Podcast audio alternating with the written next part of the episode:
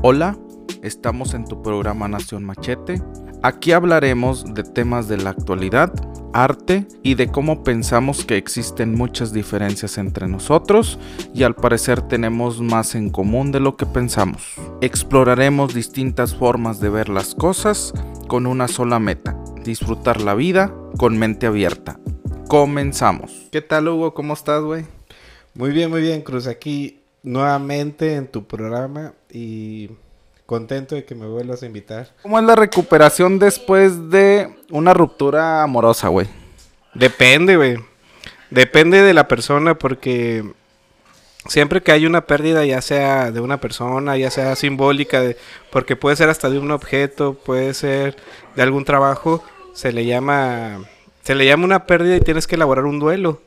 Y un duelo pues consta de cinco etapas y la persona tiene que pasar durante ese duelo. Hay gente que sigue toda su vida viviendo un duelo porque se queda como estancado en, estas etapas y toda su vida se, se, la pasa en duelo. No hay una fecha acorde para que tú puedas terminar o elaborar un duelo, pero siempre y cuando tienes que vivir cada una de estas etapas y también te estás con una actitud de evitar cada una de estas etapas que vienen, porque pues son etapas que duelen, por eso se llama duelo. ¿sí? Y, güey, y te interrumpo, ¿esas cinco etapas cuáles son, güey? Es la negación como primera etapa, la segunda es la ira, la tercera es la, la negociación, la cuarta es la depresión y la última es la aceptación. La, en este momento, güey, ¿tú has estado en estas etapas? Yo creo que todos nos hemos encontrado en algún momento en, en, en una situación así complicada. ¿Y en qué momento, por ejemplo, la negación, güey, que es la primera?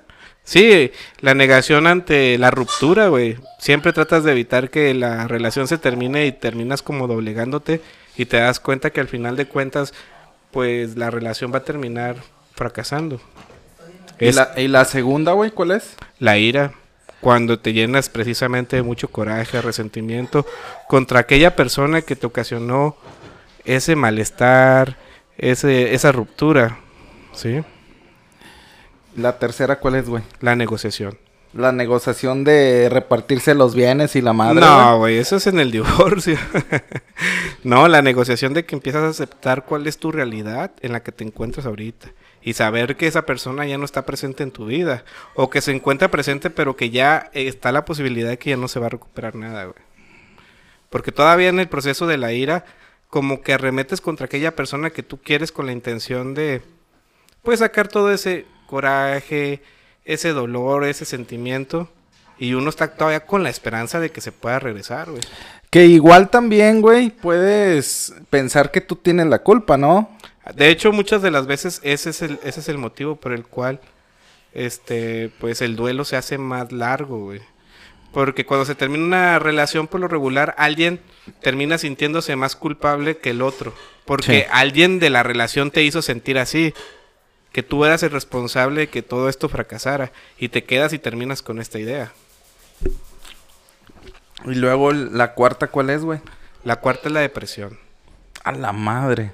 Pero es un estadio, es un estadio depresivo transitorio. No caes en una depresión mayor como, como lo podríamos decir en otros, en otros momentos. Pero en ese, pero güey, también ah, la depresión también depende de cada persona. Depende de los recursos cognitivos, este, emocionales y de los recursos conativos que tenga cada persona.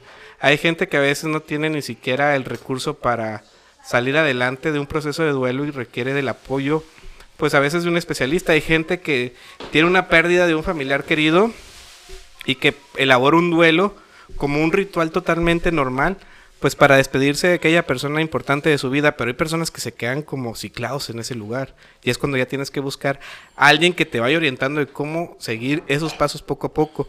Hay mucha gente que, por ejemplo, te voy a hablar de una persona, de alguien que haya perdido un familiar.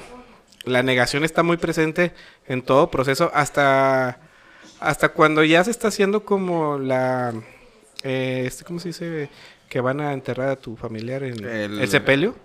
El, sepelio. La, la, Cuando lo sepultas, güey. Todavía en ese proceso te encuentras en la negación porque aunque lo ves en la caja, en el momento de la velación, sigues pensando que, que esa persona está ahí contigo. Mientras no lo veas que se va a ir mientras lo sigas viendo a lo lejos, eso te provoca un poquito de calma, pero ya cuando ves la sepultura y te das cuenta que ya lo están enterrando es cuando te cae el 20 y la gente hasta se desmaya del impacto que le ocasiona esto. Se pone en un momento de crisis y no se puede controlar a veces. Pero no todas las personas son así. ¿Y de qué depende? Pues depende de los recursos emocionales y cognitivos y conativos que tenga la persona para salir adelante. Todos tenemos los recursos para salir adelante de cualquier situación en la vida. Pero hay otras personas que se encuentran como más susceptibles en algunos momentos de la vida que hace que uno se quede como ciclado en ese proceso. Y ya la última, güey, ¿cuál es? La aceptación ya donde ya como ya como persona individual, güey, ya aceptó que ya la relación no Exactamente, cuando ya entiendes, entiendes perfectamente que esta relación ya no tiene un pronóstico favorable, que aunque trates de esmerarte, aunque trates de pensar que más adelante las cosas se pueden resolver, ya das por por aceptado el término de la relación, pero lo entiendes desde un punto, desde un punto personal, no desde el punto de que aquella persona me terminó, pero todavía la sigo esperando. Güey, pero esas etapas también pueden estar sucediendo cuando todavía estás adentro de esa relación, güey. No, ahí se vuelve como una relación tóxica. Cuando estás dentro pero de Pero todavía convives con esa gente, no es de que ya no la veas, güey, o, o tal, ¿verdad? Puede pasar que estés todavía con la relación en marcha, güey. Puede ser. Sí, puede ser porque si tienes que tener algún tipo de contacto directo con esa persona, pues eso lo que va a hacer es que el proceso de duelo pues sea como más lento y puede ser como que te estés torturando también al mismo tiempo, ¿no? Porque estás viendo aquella persona eh, que si no estaba dentro de tus planes dejarla a esa persona, pues te va a costar más trabajo a ti soltarla, a diferencia de la persona que tomó la decisión. Porque por lo menos ella ya traía la idea, o él ya traía la idea de que terminar la relación era lo más lo más correcto.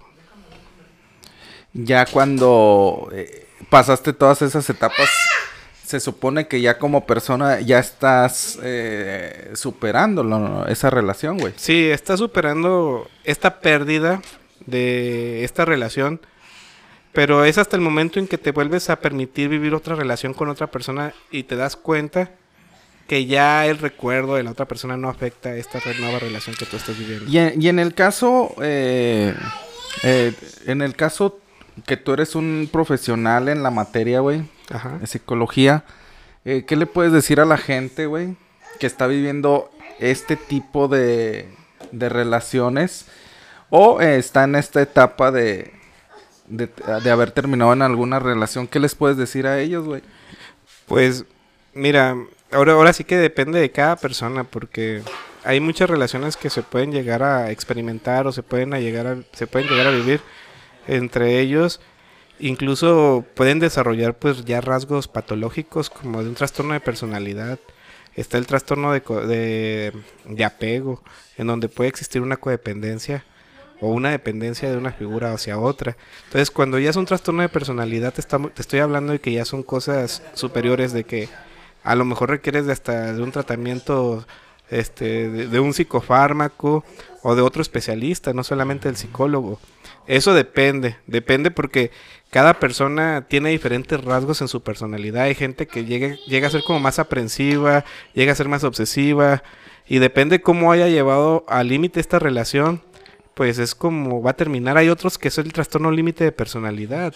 Entonces aquí se ve como muy pues son como las relaciones como muy muy tóxicas en el sentido de que son muy controladoras, que son muy explosivas, que son muy este te, te manipulan en el sentido de que si se va, que si que si lo terminas o la terminas eh, se va a terminar quitando la vida, o sea, llegan a cuestiones muy extremas. Entonces, este... O sea, definitivamente, güey, eh, cuando terminas una relación también es bueno entenderte.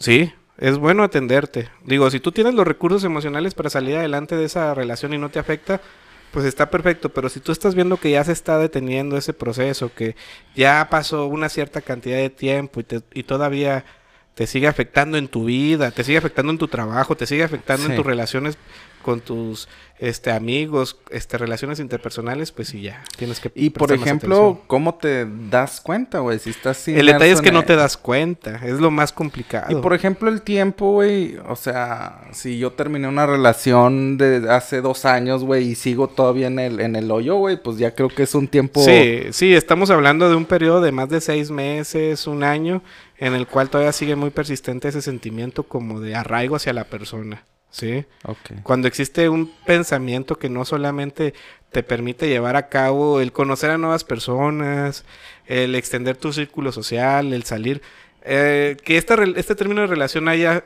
terminado afectando tu forma de ser, que estés como en tu casa, que no quieras salir, que tu estado de ánimo siempre esté cabizbajo, que tengas insomnio para dormir, que sea como un pensamiento que está constantemente en tu mente, incluso han llegado a pensar que se están volviendo locos porque no pueden sacarse esa persona de la mente. Sí, sí, sí. Entonces es cuando ya te afecta en tu vida. Ok.